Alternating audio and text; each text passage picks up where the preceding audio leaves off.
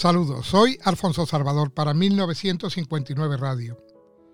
Presentamos Historia de la Literatura, episodio número 37. El teatro y la lírica de Lope de Vega. El Teatro Nacional. El siglo XVII es la gran época del teatro español, que entonces alcanza su edad de oro por obra de dos dramaturgos geniales, Lope de Vega y Calderón de la Barca. Particularmente es primero es creador del Teatro Nacional, que gracias a las innovaciones de Lope pasa de un estado incipiente a su plena madurez artística. Cuando en el último cuarto del siglo XVI inicia Lope de Vega su producción, consistían dos tendencias dramáticas en pugna, una popular de tradición medieval y otra culta de inspiración clásica y humanística. La tendencia tradicional gozaba de inmensa popularidad, pero cuidaba poco los valores literarios. La fórmula culta, existente y refinada atraía a un público selecto, pero carecía del dinamismo escénico. Hacía falta un teatro que aprovechara la aportación culta del Renacimiento y la pusiera al servicio de las arraigadas tradiciones medievales y de este modo fuera apto a la vez para la minoría y para la masa. Esa fue la realización máxima de Lope, poseedor de una cultura clásica no común y dotado de perspicacia para entender que, ante todo, había que interesar al público.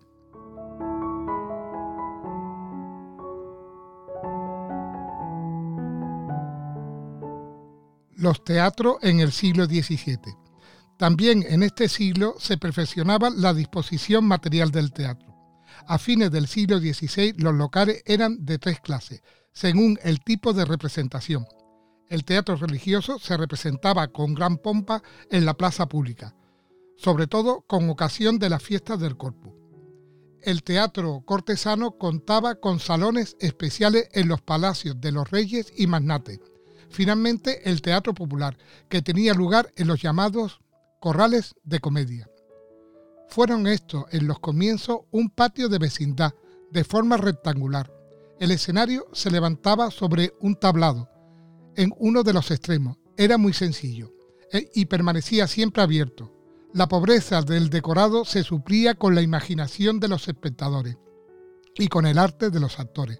Las personas más distinguidas ocupaban los aposentos o balcones y ventanas que daban al patio.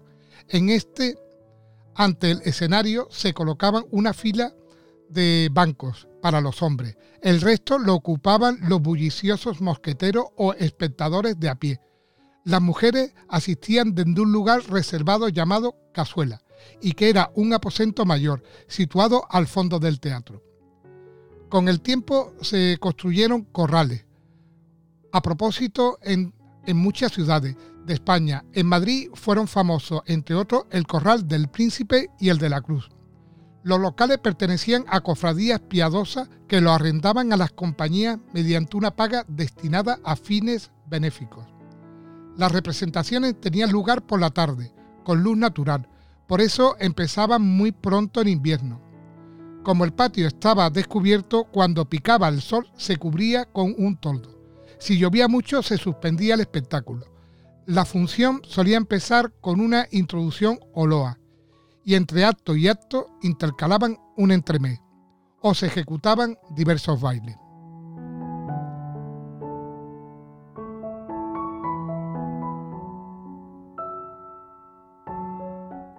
Lope de Vega. López Félix de Vega Carpio nació en Madrid en 1562, de familia humilde procedente de la montaña. Entró pronto al servicio del obispo de Ávila, don Genórimo Manrique, y cursó estudios en Alcalá y Salamanca. Hacia los 17 años se enamoró de Elena Osorio, Filis, hija de unos comediantes. Pero roto estos amores por infidelidad de Elena, López escribió duras sátiras contra ella y su familia, por lo que fue desterrado de la corte en 1588. Este mismo año casó por poderes con Isabel de Urbina, Belisa, y se embarcó como voluntario en la Invencible. Fracasada la empresa naval, regresó a Valencia. Entró después al servicio del quinto duque de Alba como secretario y vivió algún tiempo en Alba de Torme, donde murió su esposa en 1595. Casó en segunda nuncia, 1598, con Juana Guardo, con quien vivió primero en Toledo y después en Madrid. La muerte de su hijo Carlos Félix y de la segunda esposa provocaron en él una profunda y sincera crisis religiosa que le movió a abrazar el estado sacerdotal a los 52 años, en 1615. Todavía volvió a tener amores con Marta de Nevares, Amarilis, pasión que amargó los últimos años del poeta, pues Marta quedó ciega y perdió después la razón. Sin sabores y remordimientos aceleraron la muerte de Lope, que le sobrevino en Madrid en 1635. Toda la villa se asoció al entierro, que constituyó una de las manifestaciones de duelo nunca vista.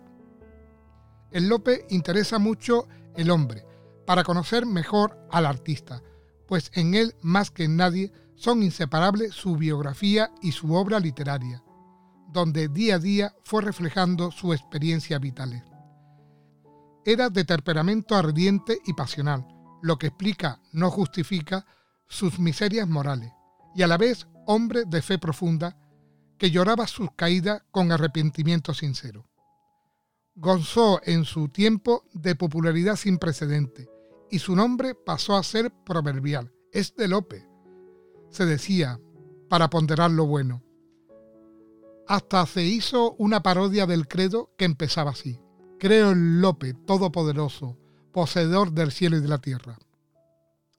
Su producción literaria, no superada en variedad y abundancia en la historia de la literatura, justifica el calificativo de Cervantes cuando lo llamó monstruo de la naturaleza.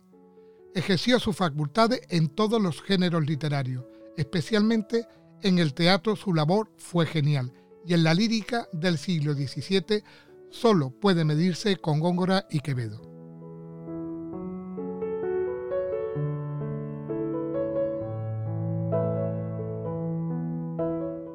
El teatro de Lope, sus caracteres. Fundiendo elementos del teatro anterior con sus innovaciones originales, Lope supo encontrar la fórmula dramática que prevaleció definitivamente en nuestro teatro nacional. Este teatro es esencialmente popular. El dramaturgo deja a un lado los preceptos clásicos y se acomoda a los gustos del público en la elección de tema y en la manera de presentarlo.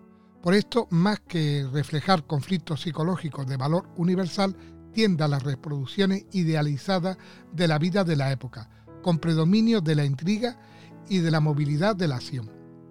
Primero, en cuanto a su forma externa, la comedia de Lope emplea únicamente el verso, generalmente octasílabos, pero no se excluyen otros metros.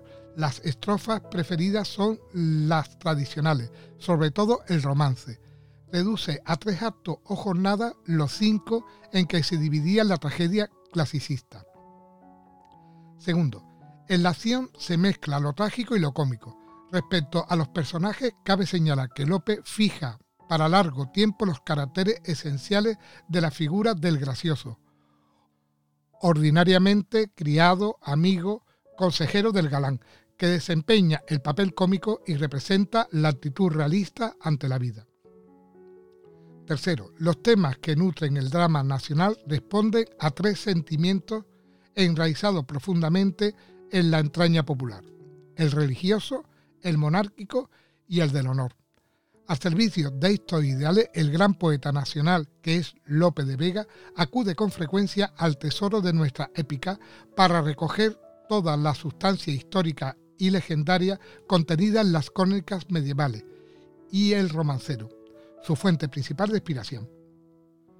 Cuarto, señalamos en otro lugar el valor estético que consigue con la inclusión de motivos líricos populares en su obra dramática y quinto, en cuanto al estilo, como poeta popular escribe de ordinario en lenguaje sencillo y espontáneo. Solo en algunos casos, como en su lírica, cede a la moda barroca de su tiempo y emplea expresiones culteranas.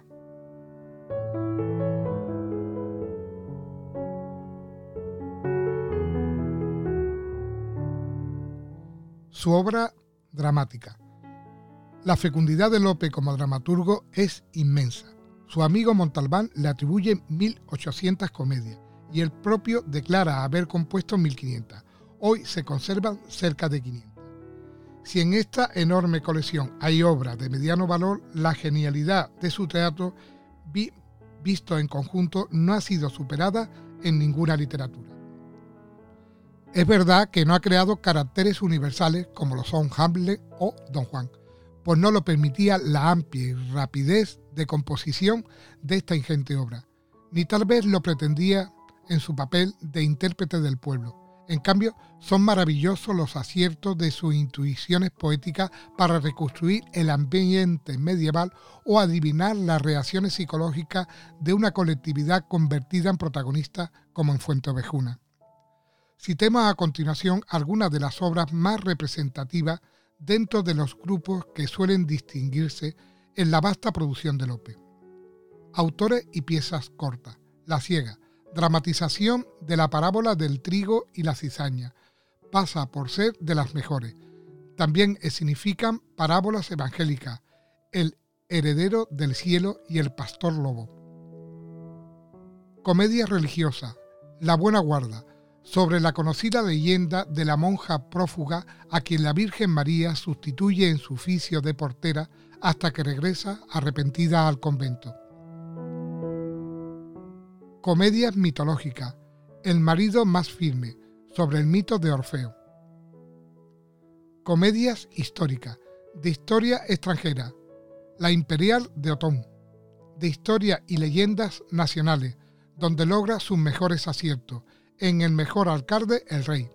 Alfonso VII obliga al infanzón Don Tello a desposarse con la aldeana gallega Elvira para reparar el honor de esta y después le hace ajusticiar para que ella pueda casarse con su prometido Sancho.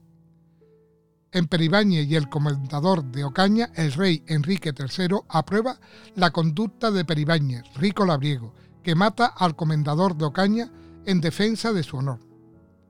En Fuente Ovejuna, los excesos del comendador de Calatrava, Fernán Gómez, provocan la venganza de todo un pueblo, que invade su casa y le mata los reyes católicos perdonan a los amotinados y toma la villa bajo su jurisdicción.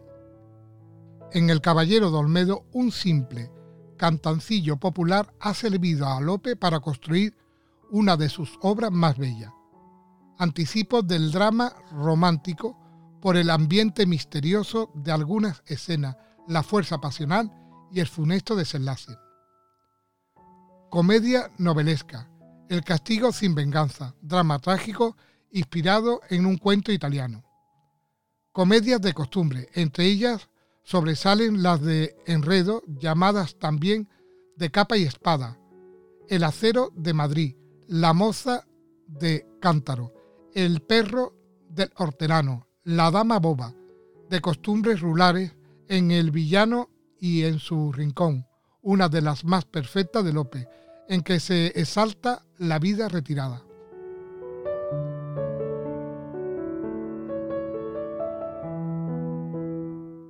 Lope, poeta lírico. Lope de Vega es uno de los mayores líricos de nuestra literatura.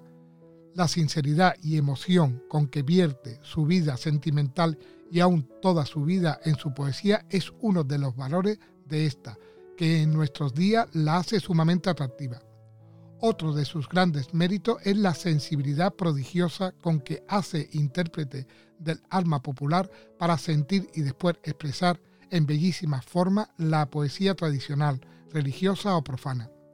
La poesía lírica de Lope se halla intercalada en el resto de su producción literaria o agrupadas en libros como Rimas Sacras, Romancero Espiritual y Rimas Humanas y Divinas. Entre la poesía escrita en métodos tradicionales destacan los romances, así los que empiezan por Hortelano era Belardo, mira, Zaide, que te aviso, y a mi soledad voy. Mayor interés aún ofrece su letra para cantar.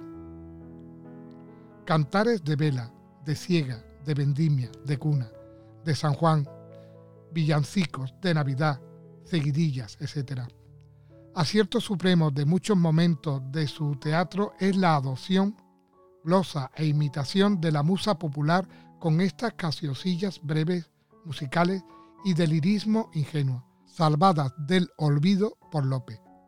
Lope escribió también en las diversas formas de la poesía culta en método de origen italiano.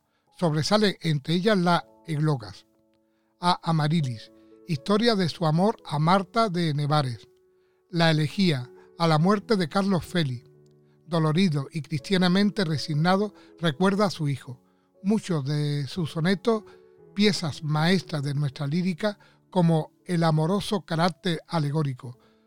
Suelta mi mano, mayor al extraño, y sobre todo aquellas que traspasan una sincera emoción religiosa. ¿Qué tengo yo que a mi amistad procuras?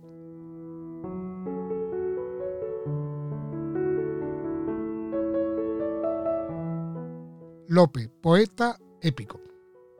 La producción épica de Lope es la más extensa y variada de nuestro siglo de oro.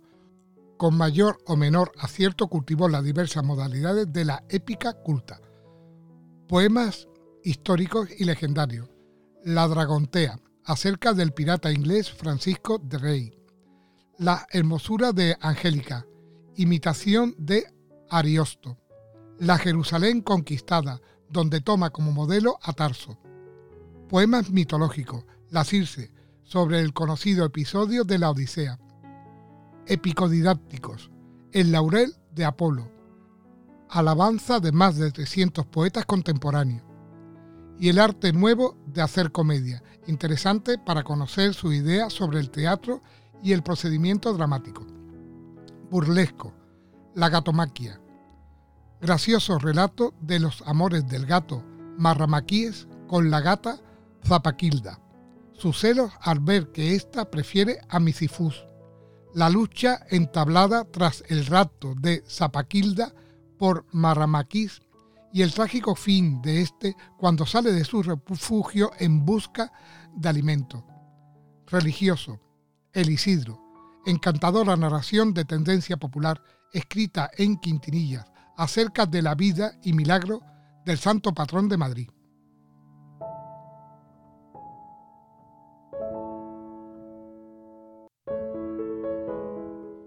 Lope, novelista. No fue la prosa el campo donde más brilló el genio de Lope de Vega, pero tiene obras de mérito considerable. Pertenecen al género pastoril. La Arcadia, cuyos pastores encumbren a personajes reales, y Pastores de Belén, donde el tema sagrado se presenta en forma de relato bucólico. Es novela de aventura de tipo bizantino. El peregrino en su patria, y son del género de novela corta las cuatro novelas a Marcia Leonarda. Entre sus narraciones, mejor que en su teatro, puede incluirse La Dorotea, clasificada por su autor de acción en prosa, destinada a la lectura como La Celestina, que es su precedente. Obra de carácter autobiográfico, refiere en ella sus amores juveniles con Elena Osorio, idealizándolos poéticamente. Los caracteres de los personajes, Fernando López y Dorotea Elena Osorio, están trazados magistralmente. Su prosa es la mejor que escribió su autor y encierra también muy bellos versos intercalados. Muchas gracias por escucharme y un saludo virtual.